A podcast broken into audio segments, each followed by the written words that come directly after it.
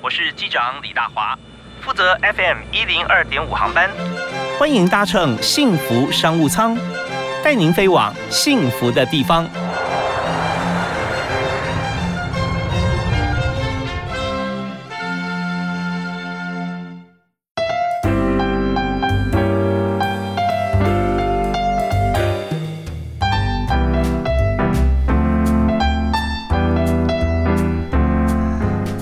听众朋友，大家好！非常欢迎您在今天下午的五点钟准时锁定我们的频道 FM 一零二点五幸福电台，收听幸福商务舱。我是李大华。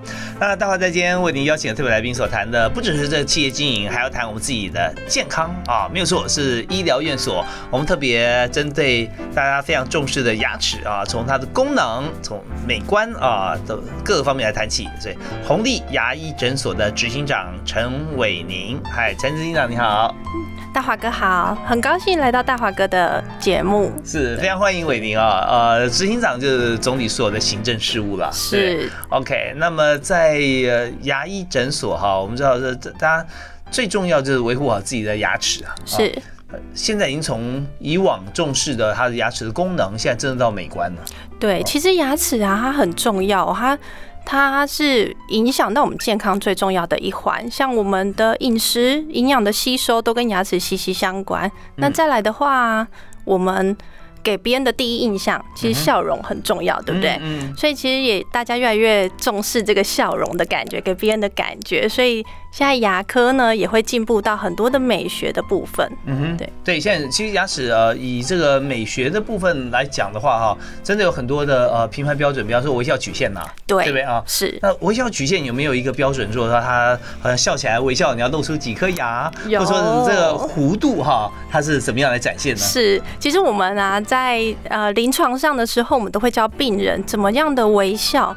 那什么样是好的微笑呢？就是我们笑起来的时候，只有露出。上排的八颗牙，对，然后而且呢，其实每颗牙齿它还是有黄金比例，像例如说门牙、侧门牙和犬齿，它要符合。一点六一八比一比零点六一八这样的一个角度，所以其实如果我们真的想要呃雕塑的很好，有很多的事情可以做。OK，对，我我们在这个标准底下哈，我们也知道说它可以就是呃有一些稍微微幅的一些差异啦。对，对不对啊？是，因为还牵涉到每个人不同的脸型啦，各方面。而且谈到这个微笑曲线啊，或者说你的牙齿的各方面的比例看起来，还有很重要一点哈，在咬合方面，对不对？这个微笑曲线要配合你的咬合，要完美咬合，其实很困难啦。但是呃，也是很重要啊。是我们其实自然的牙齿啊，它会有比例大小的问题，它会有咬合的问题，所以现在的人才会越来越重视我要整齐。我们需要透过矫正，像现在的矫正比例其实越来越高，嗯，尤其是爸爸妈妈越来越重视。现在很多小朋友是从国小就开始做了，那尤其是五到十岁这个年龄呢，是我们的下颚骨的发展，所以它跟牙齿的咬合就跟脸型很有相关，所以现在妈妈都越来越重视喽。对，小孩发育牙齿啊，大概是什么时候才会定型啊？啊，男生的话会长到十八岁，女生是到十五岁。可是我们其实从五岁的时候，我们就会积极的去看小朋友的咬合有没有不正常的状况。嗯因为我们现在都知道，妈妈都很想小朋友是小 V 脸嘛，对不对？所以就要从这时候，从五岁就开始追踪，去控制好这个脸型。那可是有些妈妈呃，或者说有些朋友会会讲说，这这还是呃乳牙嘛，对不对？还没有换全齿，呃。呃，不太重要，等到换了以后再说。呃，这中间会有差别吗？时间上？哦，会的哦。呃，我觉得呢，现在的医疗牙，尤其是牙科啊，它进步到我们从乳牙换恒牙的这个过程，我们就要开始去影响这个。脸型像，呃，传统我们会看到厚道，对不对？嗯哼，厚道的这这跟基因有关系，可是跟咬合也有关系。嗯，那我们就可以从五岁的时候发现他有这倾向，我们就去控制牙齿的角度，让他的下颚骨抑制一些生长。嗯哼，他的就不会厚道的那么严重。呀，所以说在这个呃牙齿，不管它是。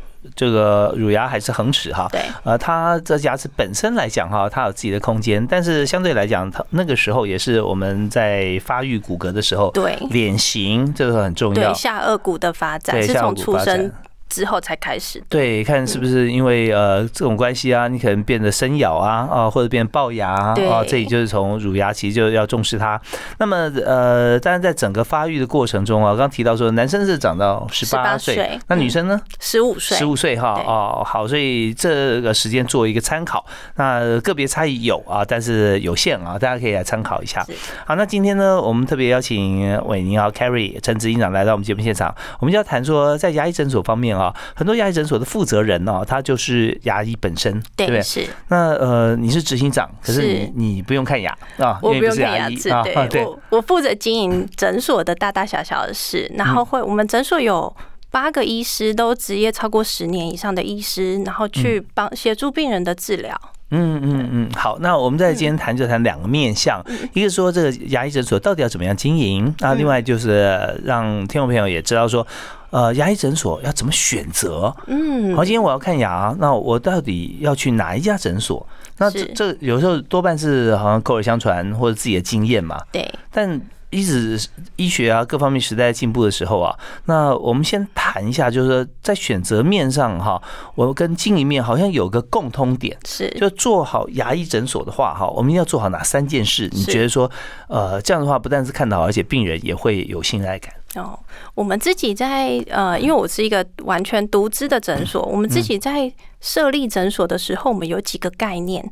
一个概念是我希望病人不要很紧张，嗯，因为大部分的人看牙齿非常的紧张。嗯，我们当那个机器开叮，对，所以我们希望病人不要紧张，这是我们第一个用心的部分。那所以我们的呃等待的区域和看诊区域是分开的，就是每个病患都是独立的诊疗室。嗯，所以他的状况可以很轻松的跟医师对谈，他不用让其他人知道。对，是。然后因为大家看牙齿很紧张嘛，我们在乎的是医师很温柔，让大家不要紧张，不要感觉到痛。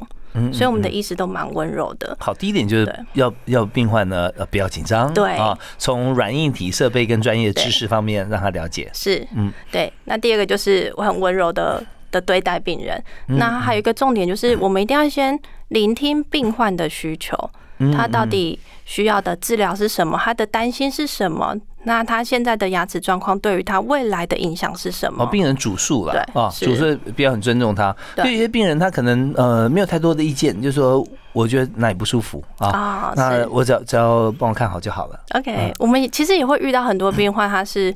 不知道他的牙齿是什么状况的，所以我们就会透过一些仪器啊，像 X 光啊、断层扫描啊这些，去让他了解他现在遇到什么情况。那可能会有哪些的治疗是在事先的时候就会知道，才会开始同意了之后才开始进行治疗。哦，所以病例方面，对，跟这个就医师跟牙助啊助理方面要呃共同沟通语言就是他的病例，对，所以病例现在都电电子档嘛，电脑化，所以嗯，所以看着很清楚啊。要来之前呢，先把病例，呃，以前是医生看，那现在是助理要先看。是，其实我们我们助理还有一个很特别的能力，就是我们柜台助理是可以听声辨人。哦，这么强！对，哎，你们助理多不多啊？这样有几位助理啊？对，我们助理不少，不少哈。那你要呃，你的教育训练还包含说，他要进入你们牙医诊所的时候，你怎么样筛选，怎么样来来呃问他问题都很重要了。对，其实呃，助理呀，可以不需要有经验就可以到牙医诊所工作，这是没有问题的。但是我们其实会去看的是他有没有热忱，他对病患是不是。呃，可以做到关怀这个部分，所以这是从对谈面试的时候对谈的时候就可以感觉得出来。然后再来的话，我们其实会强调记忆力。OK，对，就说他的沟通力哈，然后热心程度，对，他很重要，他的基本的记忆力哈，对，这很重要。那我们这边要稍微休息一下，那稍后回来呢，我们要跟所有听众朋友来谈哈，在牙医的工作当中啊，尤其是呃执行长在经营牙医的这个工作过程里面，有哪几件事情哈是呃必须一定要有的啊？那还有就是现在最热门的一些话题，比方说到牙医诊所，呃，大家。比较普遍啊，来询问跟在施做的一个牙齿的这个手术也好，或者说过程啊，有哪些项目？那第一首歌哈，要请来宾来推荐。所以呃，执行长常常是会不会喜欢听歌？喜欢啊。啊，那你要推荐哪首歌给大家听呢？我其实最近非常喜欢一首叫做《Come on Me》的歌。Come on Me。对，Come on Me。那个呃。Bruno Mars 的。哦，对，Bruno Mars，嗯，是。OK，对。所以他的歌曲哈的曲风都是让人觉得蛮轻松的，对。有一定的节奏，是，对不对？啊？对啊，这其实，在跟我们你知道职业妇女，其实还有很多的身份，嗯所以我们有很多的压力。但我觉得呢，我们人生中一定要有一些好朋友，在你需要的时候，他随时可以抠得到他，可以做一些舒舒缓你的情绪的一个状况。所以我很喜欢这首歌。OK，好啊，交朋友真的蛮重要的啊，好，跟选牙医一样重要。我们休息下，听了这首呃 Bruno Mars 的《Count on Me》。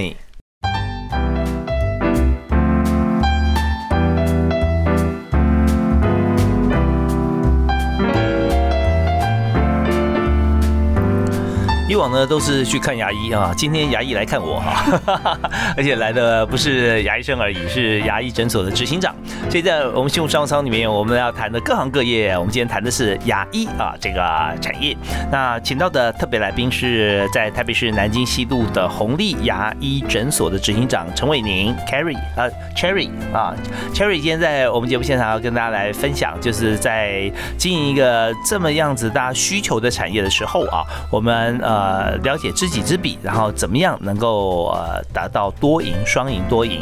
那刚刚我讲到说，在呃诊所里面，我们最重要就是要倾听啊，对，听然后关怀病人嘛啊。那接着我们的牙柱的工作做得很好，教育训练很重要，所以他们的专有名词跟呃所有这医界方面，其实医生要呃了解，他们都要了解啊。是那你们怎么上课啊？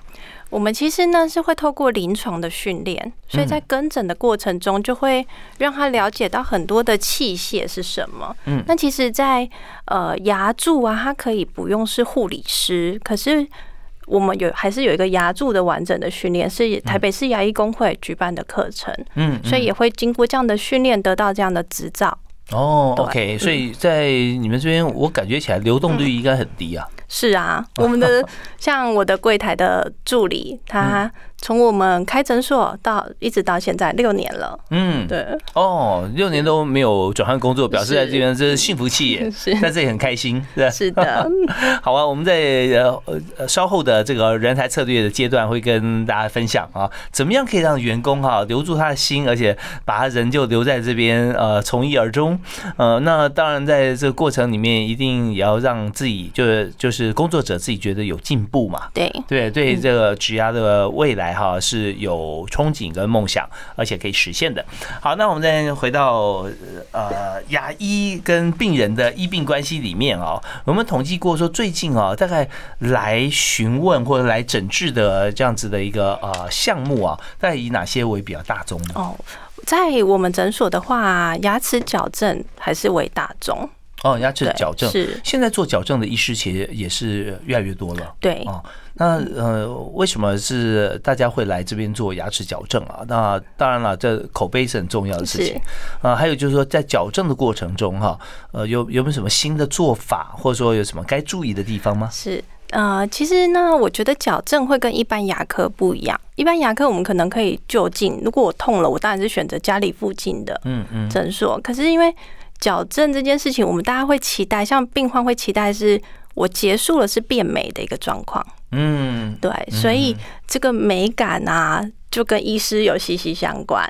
还有就是哦，我们其实比如果是我自己是病患的话，我还在乎的是我矫正时间会不会痛，会不会很久的时间。嗯嗯嗯，所以这个部分呢，就刚好是红利牙医的强项，就我们的矫正医师他非常的专业，他大概啊一整年。是无没有休息的，没有间断休息。他的一到六看诊，但是周日都在进修关于矫正的部分。哦，矫正矫正它也会有越来越。呃，新的一些一些呃见解了啊，对呀还有一些做法，是，那尤其是像现在隐形矫正非常的流行，嗯嗯，像大家呃对于 Invisalign 这个隐适美这个矫嗯正技术是不陌生的。对对，那我们就会精进在这个 Invisalign 它怎么结合，怎么让你的临床可以做得更好、更漂亮？Invisalign 就是当初就阿汤哥对他标榜说，哦，Tom Cruise 他就是用这个 Invisalign，就是看不见的矫正器，是啊，是个透明的，像是像是这个有点像是固定器一样的那样啊，薄薄的，对不对啊？戴在牙齿上面，而且一般矫正时间平均啊，就我了解，差不多两年半左右了。对，通常大概在两三年的期间。嗯，那 Invisalign 它是很快，是吧？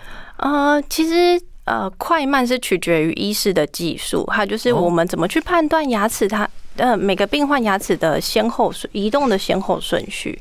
所以像呃红利牙医的吴医师，他就可以帮大家把这个时间从原本两三年缩短到。六到十二个月就可以完成。哎，可是看起来不是说他呃，像美国这家公司对不对？他就是出了像一年他就出了这个二十副以上的牙套对，是。那戴好像都是就就戴上去，他就自己会移动了。那跟医师有什么样的？就医师他要怎么样在中间做哪些事？哦，这个是其实在一开始啊，我们病患走进来的时候，医师怎么去帮他的牙齿做排列？怎么样的移动牙齿？例如说门牙先移动，还是侧门牙先移动，或者是我们的大臼齿先移动，这都影响到我们矫正的时间。哦，对，所以在设计端就很重要。我们医师会先跟美国的工程师做一些讨论，我牙齿要怎么移动，针对这个病患，然后再去做一些排列，之后再请就是确定的这个定案，确定它会在临床实现，才会请美国那边把牙套生产出来。嗯嗯，那现在为什么呃一直是在美国这么多年了哈？嗯，那其他国家或者台湾为什么没有办法来做这件事情呢？啊，其实这是取决于这个材料的技术。像在 Invisalign，它在这个材料上，它是。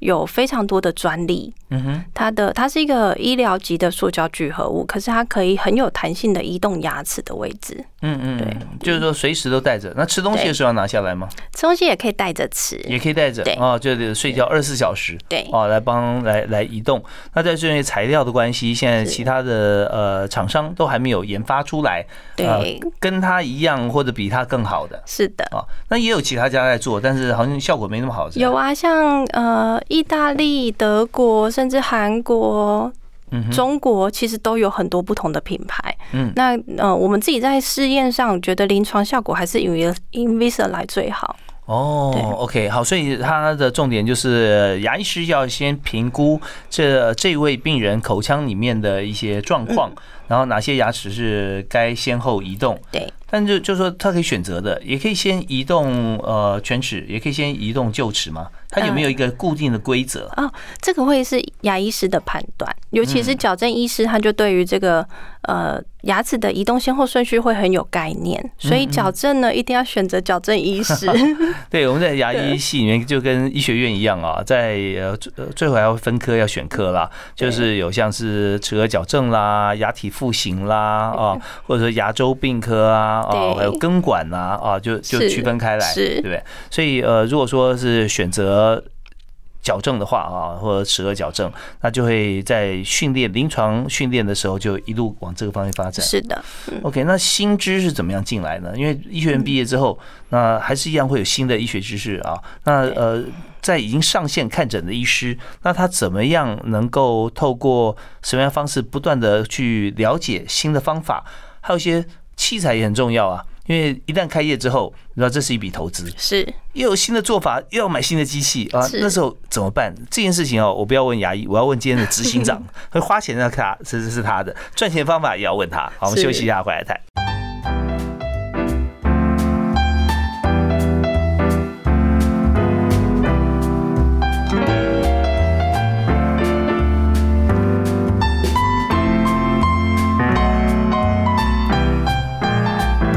啊，听着音乐觉得我们有美好人生啊！那美好人生很多时候是从牙齿开始啊。我们今天就特别邀请牙医诊所的执行长啊，红利牙医诊所的陈伟宁陈执行长啊，Cherry 在我们节目现场跟大家分享企业的经营。Hi Cherry，你好。大华哥好。哎，我觉得真的也不要说牙齿好啊，人生就美好。是牙齿一旦不好啊，我一痛起来就觉得人生真的非常惨淡啊。是啊。对，所以我们就希望说，在你牙齿不痛的时候，没有出现状况的时候，你都随时来关心一下自己的牙齿，因为真的对自己很重要。尤其是到了一定的年纪以上，那牙齿状况会很多，然后赶快哈把它调整到一个最佳状态，因为我们还是每天要过下去嘛，对不对？还是从最好的地方啊来做调整会比较好一些，以免这个牙齿七零八落啊，那时候就来不及办这大工程了。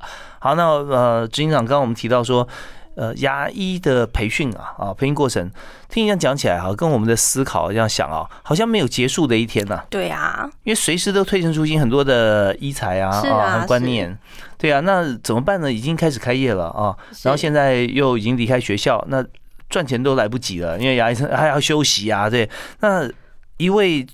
开业的医师要怎么样去再精进知识？是，其实呢，呃，在牙医的部分呢，我觉得牙医是一个非常好学的族群。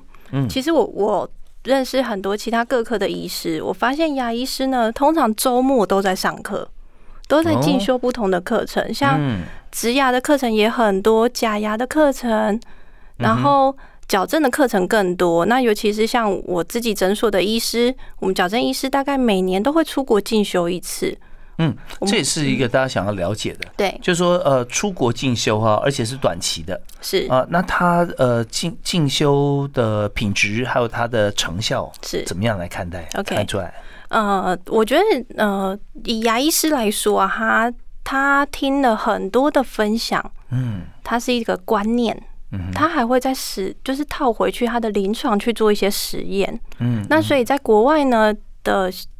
国外的医师的想法跟台湾医师想法一定不一样，嗯，所以我们自己的医师他是每年都会出国一次，去把其他的各国的医师他的一个见解，嗯，怎么样让矫正越快越好越漂亮，这个东西学回来，然后再套用在自己的临床上面。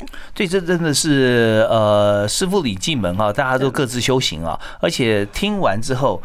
你知道那个讲师可能是国外，不知道是呃，因为可能是美国，可能是德国哦，可能加拿大。听完以后，大家建立好多关系，然后说拜拜就回国了。是回国之后，他也不会在你旁边看着你怎么做，对不对？是。那完全就是要呃，以你自己的工作经验加上新的观念。那如果新的技术的话，我们刚刚提到了很多的器材，像以往的牙医是有这个牙医诊所有 X 光就很不错了。对。那现在断层扫描几乎要必备啊。是啊。对，那是机器其实都是蛮高价的，几百万。对。对。那它可以用租赁的吗？还是说它可以怎么做呢？还是你就真的很多器材，你就只要有新的你要用的，你就必须要买进来。像我们自己就是用买的。嗯哼。对，这在在牙科的器材方面租赁的非常的少。嗯，所以它几乎就是，当我有新的新的器材，我很想要，像我们就有一个口扫机，大概两百万，也是一出来马上就买下来。用呃口腔内扫描来取代以往的单一印模，对，是。那印模还要印吗？要要彼此参考吗？啊，其实不会，现在口扫机非常的精准，所以几乎不会。但是在呃，假牙的制作我们就会用一模的，因为它还是有模型上准确的问题，要合合看那个假牙做完跟模型是是不是吻合的这个状况，它就不是口扫可以完成。那口扫那为什么要口扫？就口扫出来的这些资料哈，它呃不只为了做假牙嘛，是还是？那它一般口扫机它的功能是成效是什么？是像像我们自己的口扫机就会用在 Invisalign 的治疗，牙齿矫正的治疗。嗯，因为它很精准，透明牙套的这种，非常的精准，然后非常的呃，我们当我们牙套生产出来，它不会有公差的问题。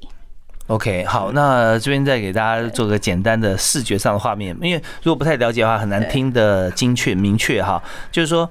如果用口扫机，它做的是 Invisalign，就是有点透明牙套的这种感觉的做法的话，那它很重要一个功能就是说，它只要顾好这颗牙齿就好了，它不要有对咬的关系。对，啊，就这一整排怎么样啊，就扫出来，它就可以很精确来做。那你说这会不会比这个呃硬模啊模型呃？套出来的好呢？它绝对会的，因为它就是单一的。那为什么假牙不能够只用口扫机做呢？因为它是一个互相对咬的关系，所以说在对应的关系里面，口扫机它扫出来它缺了一个，比方说高度啊、相对位置啊，这时候就还是需要借助传统印模作为一个重要参考依据。是的，是的。OK，好，那大家听我讲的这样子，怎么讲的比 执行长还多，就表示久病成良医啊。OK，好，那我们在这边呢，我们要谈的就是在器材购买这件事情上面嘛，对，几百万的医材还是要买。是，对，那这样子的话，如果今天我们自费跟健保，那中间又有差别了，对不对？哦，对，但是呃，因为其实怎么回收啊这些，是，我觉得在台湾的，其实我觉得。在台湾健保真是一个德政，它对于民众来说，它很方便。它可以做很多治疗，不用像在国外花费那么高。嗯，那不过我真的还是要呼吁大家，就是呃，要珍惜我们健保的资源，因为像在美国，我们拔一颗智齿可能是大约两万块台币，是，可是，在台湾是健保给付。所以大概一百五十块、两百块挂号费，你就可以拔掉你的智齿了。嗯嗯，对。那可是如果当我们浪费了这个资源，就会很可惜。浪费资源的意思是，就是例如说，啊。小病也去看医生啊，类似这些。OK，所以呃，刚才呃，Cherry 执行长所跟大家所分享，就是说，呃，我们健保资源，不管我们是看哪一科，不只看牙科哦，啊，就是说我们尽量能够不要去运用到健保的时候，就尽量不要啊，要以这个健保卡以前还要盖章的，那现在大家忘记了盖章什么年代？那个时候讲说什么 A 卡 B 卡嘛，对对？你 你如果说健保卡都没有盖章，那就哦很好。那呃，那现在呢，我们就是说，你就不要去用到健保资源了。但如果说你真的要用的话，你就用用的心安理得，因为光是拔一颗牙来讲哈，就可以帮你省了两三万。是的，是的。好啊，那呃，但我们刚才还有个问题，我们在这边我们就再问一下哈，就是说刚刚有提到 Invisalign，对，那就是它的费用可能也会比一般的传统的矫正要高嘛，是吧？对，通常在二十万、三十万左右。那一般的矫正的话呢？一般矫正大概通常在十五万到二十万之间。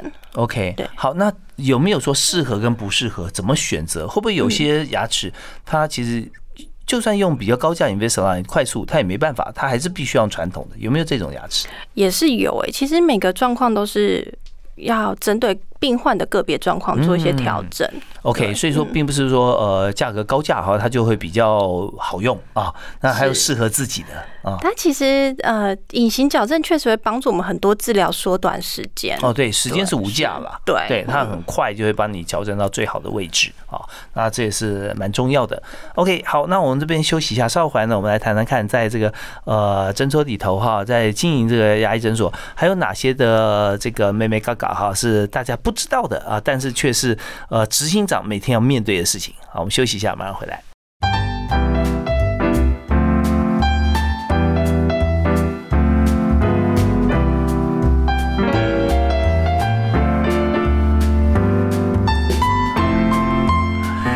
欢迎锁定幸福商务舱。那今天大华邀请陈伟宁执行长来谈他们的医学牙医的诊所哈，红利牙医诊所。那刚才我们谈到的几个观点，就是牙医诊所怎么经营啊？它有很多细节吧，对不对啊？它细节真讲出来，有时候人家不见得能够理解，但是就就账目啊，你要花费啊，其实应该巨细靡遗啊。其实我觉得大部分牙医是会搞不清楚哎，哦，所以最好是有一个经营者、经营者去协助他，不然真的很多事情是没有那么清楚的，因为他同时要看诊，又要去顾行政的问题。对，很多的牙医师他是对账务是完全没有概念的。但他最最看不懂的会是哪里？哪些？其实我觉得是呃成本这个问题。哦，对，其实我们呃，牙医师大部分对他的收入会有概念，嗯可是他对于他成本没有概念，他就觉得他做了很多，怎么还是 很辛苦的感觉？为什么不但呃没有打平，还有还有 minus，或者说为什么只有这剩下这一点点这样？对对，所以其实成本的控制这个很重要。OK，那成本里面的，你觉得最大的一块会是在哪里？其实设备真的花费很多哎。设备哦，因为大项的就是你像房租哦、薪资，对，水电管销是，那这些都比较大项，是固定的开销嘛。是。但是你刚刚说很大的看不到的那个呃设备，对牙材哈这些设备，它怎么摊体这折旧？医师是没有概念的，他们在学习的过程中是没有学到这一环的。OK，所以啊所以这里就要列出清单。是。那摊题的话，像是那个你刚提到说一个全口扫描，对。啊，那它它的价格就很高，大概对啊，大概两百万，嗯。然后断层扫描大概四百万，嗯嗯嗯，全口的 X 光机大概通常在一百五两百万，嗯对，啊，这个基本的三剑客就花五块一千了，是 OK，那这怎么样摊提？那算几年啊？对那样分配？所以在牙医师方面，大家就会想说，我这个礼拜或这个月有几个病人，他做分别做哪几项手手术啊？他呃定价是如何？就算起来是一个数啊，但是一丢进这个大水库里面去摊了啊，就发觉说哇，对啊，还是还是差很多哈。好，那这个就是最重要，精算很重要。我们套到各行各业。也差不多。那在经营业务的，如果是老板的话，要注意到我们的后台要怎么样来管理啊。好，那么再谈到牙医的呃一些最新的或最近我们广泛讨论的一些议题，比方说现在有全瓷冠，对，对。全瓷冠是什么？全瓷冠它其实就是假牙的一种。我嗯们传统来说，假牙会用有金属的，像我们知道有金的假牙，啊对不对？就是金牙，大金牙，对，然后然后慢慢的演变，开始有一些材料上的不同，有些钴铬合金，它都是有金属的假牙。嗯，那外面都会烧一层陶瓷，看起来白白的，跟你的自然牙齿一样。嗯可是我们现在已经进步到连呃假牙的内部都是用陶瓷去做的。哦，就是说本来合金的部部分了哈。对，那为什么要做的改变？有什么样的优点吗？因为陶瓷的部分还是会接近自己的自然牙齿，嗯，嗯它跟自己的吻合度会比较好。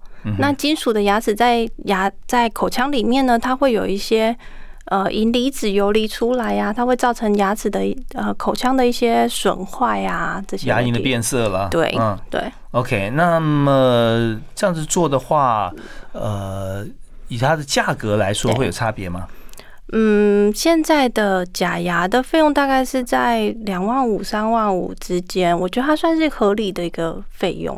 嗯对啊是 OK，所以不管用什么材质，倒不是金钱考量，因为健康最重要嘛。是，对，而且它不会差太多。对，是的，嗯。OK，所以它它也不会有它的好像呃硬度啊、脆度啊，像这样。它现在的非常的耐用，都比金属的还要耐用，所以现在一般来说，大家都选择全瓷冠会是优先的考量。OK，那全瓷冠的颜色啊，对选择我们现在看到有很多像是呃非常的洁白，哦，对，是啊，它它的也色阶还是一样，在各种不同颜色的选择。像现在啊，我们就会有很多是美白色，我们想要跟艺人一样笑起来都那么的白，那么漂亮，嗯它就会有一些美白色，比自然的牙齿再更白的颜色。嗯，对那现在选择有没有一些主流趋势啊？选择什么样颜色的牙齿哈？是像像像我自己对，像我自己啊，我也希望我也希望我的牙齿很白，我不要一直做冷光美白，所以我也做我也做了贴片，陶瓷的贴片，哦对，OK，是全口吗？是好，我们讲到这个话题啊，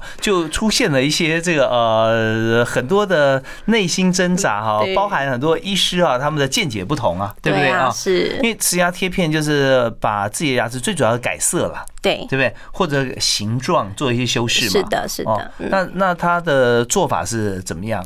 陶瓷贴片呢、它跟全瓷冠最大差别，全瓷冠就是呃磨掉一圈的牙齿，嗯，就有些牙齿呃，好像最自然情况就是你牙齿可能呃蛀掉了或崩掉了，对。那这时候就是牙根还在，那怎么样在呃固定牙根的上面再做一个牙套瓷的，啊瓷冠把它覆盖覆盖覆盖住上去，，对，嗯，那这样子就是一个功能性的一个跟健康的一个考量。是。那刚刚我们提到全瓷冠，就是整口全部做的话，那难免有些牙它是好的，对不对啊？对，是内外皆好，但是颜色不见得美。是，那这时候你就要把它磨掉一圈，再瓷对冠，或者是对那贴片的话呢？贴片的话，就是像呃在牙齿表面做整理而已，它就嗯没有磨掉那么大的面积。哦，就后面还是一样自己的，但前面的部分就可以被别人看到的地方对，磨掉以后，贴上了新的瓷牙贴片。是的，哦，那贴的牢不牢？但是一定很牢嘛。对吧，啊，其实它不会掉，它就跟你自然的牙齿一样。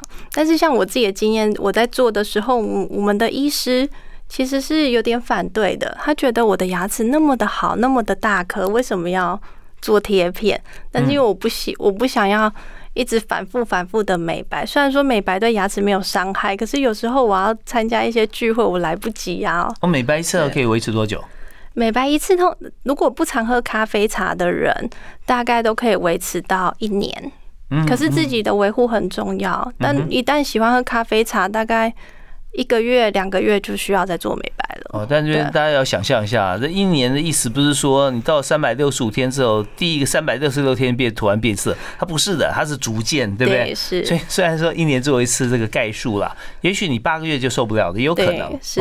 所以为了一劳永逸，你就做了齿牙贴片。对。那所以呃，你们诊所医师他很反对，为什么？是啊，因为他觉得好好的牙齿为什么要磨掉？嗯。可是像我自己的考量就是。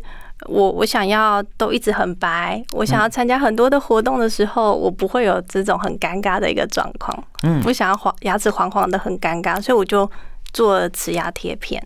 OK，好啊，那瓷牙贴片一做下去的话，就表示全口其实有些地方牙套也换成换成这个呃全瓷冠嘛，是吧？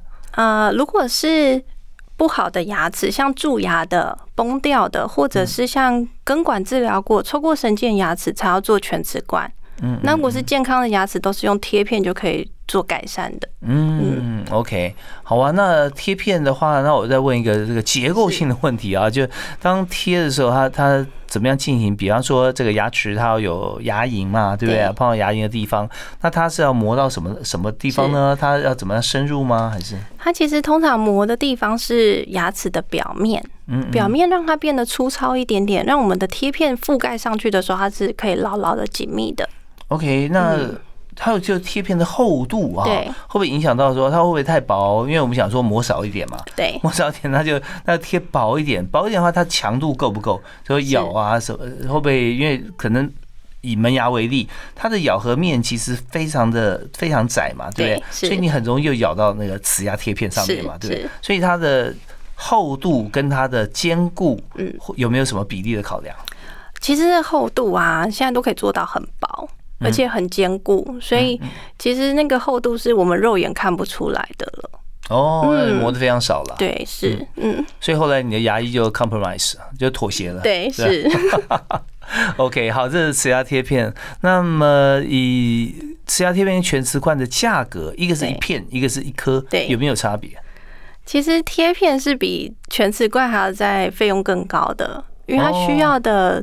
操作过程是一个很精细的过程。嗯，我们怎么样让它很薄，修的牙齿磨掉很少的面积，就可以得到很好的保护。嗯嗯，所以它是更精细的一个治疗方法。OK，那以现在普遍上市市场的这个价格，你要提到说牙冠是两万五、三万五之间，对，是。那其他贴片的话呢？大概都是三万块以上的。哦，对，OK，但这如果说在呃贴片就就就罢了，但如果说在这个咬合面方面啊，是不用贴的，也不能贴的。是，不过那时候就可能就英类、昂类的那种对。方式来用镶嵌的方式，对，假的镶嵌，材质都是一样的。是，OK，好，那大家对于现在最新的一些呃技术有一个了解，那我们稍后回来下短短的时间哈，我们来谈谈看，在牙医诊所方面，我刚刚提到的呃在。什么样情况底下可以创办到现在六年？你的人，你的牙柱他不会换啊？那到底你对他做了什么？他这么忠心耿耿？好，休息一下，马上回来。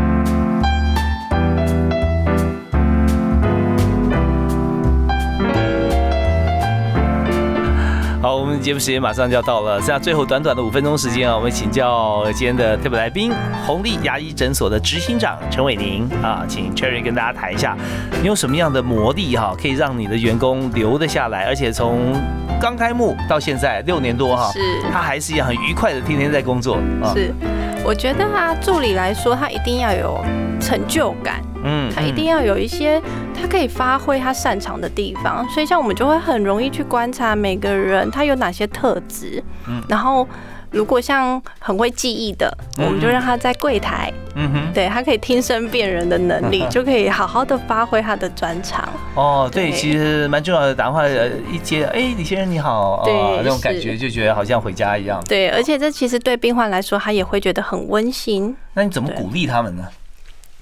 当然就是很多的言语的称赞啊。我觉得呃，不管是大人小孩都喜欢听到赞美。嗯嗯嗯，对，OK。那也有像是呃，工作过程中，我们知道说人工作也是为了这个更好的生活，是，所以当然加薪免不了加薪哈。对。那现在在哦牙医诊所有没有一个像是助理啦或柜台？柜台有没有兼助理？它是不一样职能吗？呃，我们我们把它区分开来，就是我们让每个专业，它是像我的医师也是每个专业，它都是就好好负责他的专业，所以每个像行政助理就是行政助理，跟诊的助理就是跟诊的助理。嗯，对。好，那么像助理的薪资或行政的薪资啊，有没有一个范围？通常在没有经验，大概是两万八到三万五之间。嗯嗯嗯。但是我们会看那个我们。的表现去做调整，像我现在诊所的助理大概薪水都在四万多块哦，也是因为他的年资也够，是哦，在这边也学了很多，对，因为四万多块不是说这个年资够就好，而是四万多块是在每一年每时时刻刻啦，你们都有教做教育训练，是哦，还要看表现。好，但在这样子的诊所，你有八位医师嘛？对，八位医师，那医师呃也。不是合伙医师，但是他是固定来看诊的合作医师。是，那你怎么样来选择医师？嗯，其实我们在选择医师，也会让医师去了解他的专长。嗯，像我们就有植牙的医师啊，口腔外科的医师，牙周病的医师，小朋友儿童牙科的医师。嗯嗯嗯，我们会让医师是有专长的，所以他在这里面就会有很多发挥的空间。哦，所以呃，但在这边医师之间啊，你们有主持医师嘛？有有的，医师之间也有一些互信，是啊是。那除了那挑，如果说在选择科别，但是相对容易啊，对。那么其他的条件？其他条件就是喜呃，我觉得有亲和力，这是我们会选择的医师。对，OK，不管是对病人还是对这个其他的工作伙伴啊，都是呃非常好的一件事。对，是哦，进来就开心了。对，好，那如果说今天有新进的朋友想要到你们公司来应征，是，你们现在会不会还会有一点欢迎欢迎欢迎哈？对，OK，好，那你会问他哪几个问题？我问那哪几个问题？就是他平常喜欢什么事？嗯嗯，对，他在他他工作的时候，他喜欢什么事？他擅长做哪件事情？哦，那呃，你有没有听过你很满意的回答？我觉得每个人的回答都很棒哎。哦，对，因为我就工作的过程中喜欢的，嗯，对，像我们我们我们很重视每个人他有自己的能力，所以我们对于每种回答，我们都非常的呃欣赏，甚至会去帮他安排他适合的位置。有没有印象听过的？啊，我们有一个助理就说我我记忆超强，嗯，然后我们就现场就考他。那怎么样考记忆？考就是例如说，嗯，我们在诊所玩过一个游戏，就是呃，形容病患的特征，他要记得病患的姓名。哦，对，OK，就是一些小游戏，对，有点像《全明星攻略》是。对你讲说某些人的行为，他就啪马上跳出来一个人的名字，对，或者是他他每次来都有什么样的动作，我们就要知道他是哪一个病人。哦，对对，像这样的话，技术特征，那这样呃，其实有的时候跟这个病患在沟通的时候，哦，可以选择他所关注的点或者他喜欢用的语言的啊，是就是讲话的 quick call 啊，这也也都是非常贴心的。好，那么在呃工作过程中哈，你有没有觉得呃最最痛苦，然后但是会突破的事情？你有没有印象？有没有比较深刻？碰到的事情是，哎，好像经营过程中碰到了困难。然后你怎么样突破？我觉得我们在经营上算顺利的，嗯嗯，算整个过程中是蛮顺利的，因为我们定位非常的清楚，我们希望病患是很轻松的可以来看诊，嗯嗯，所以我们定位很清楚，就会相对轻松很多。那可是当然在跟医师之间有一些。Argue 的时候，我觉得就是需要有一些出口，有一些像我刚刚说的，我们就要有一些好朋友可以跟你一起抒发你的压力。OK，执行长跟医师会有什么 argue 呢？当然会啊，像例如说，呃，我们要满足病患的期待，可是有些医师他会有一些治疗上的坚持。哦，比方说是像。像举我的例子好了，对你这例子很鲜活。对 我想要贴片，可是我医师不想帮我做，牙齿好好的，干嘛破坏，它？所以其实我嗯们病患也会有类似的问题。OK，好啊，我们今天非常开心哦，邀请到陈伟宁陈执行长哦，来到我们节目现场来谈牙医诊所的经营。那最后送给大家一句座右铭，好不好？啊，work hard and pray hard。哦，工作要努力，玩也要玩的用力。是啊对 OK，所以这件事你要怎么样玩的用力呢？就是在你工作努力之后啊，是那这件事情是非常重要的。好，我们今天非常谢谢陈伟宁，红利牙医诊所的执行长，在台北市南京西路。那也祝福大家每个人都有一口好牙，然后开开心心、快快乐乐啊！谢谢伟宁啊，谢谢大华哥，谢，谢，感谢大家收听，我们下次再会，好，拜拜，拜拜。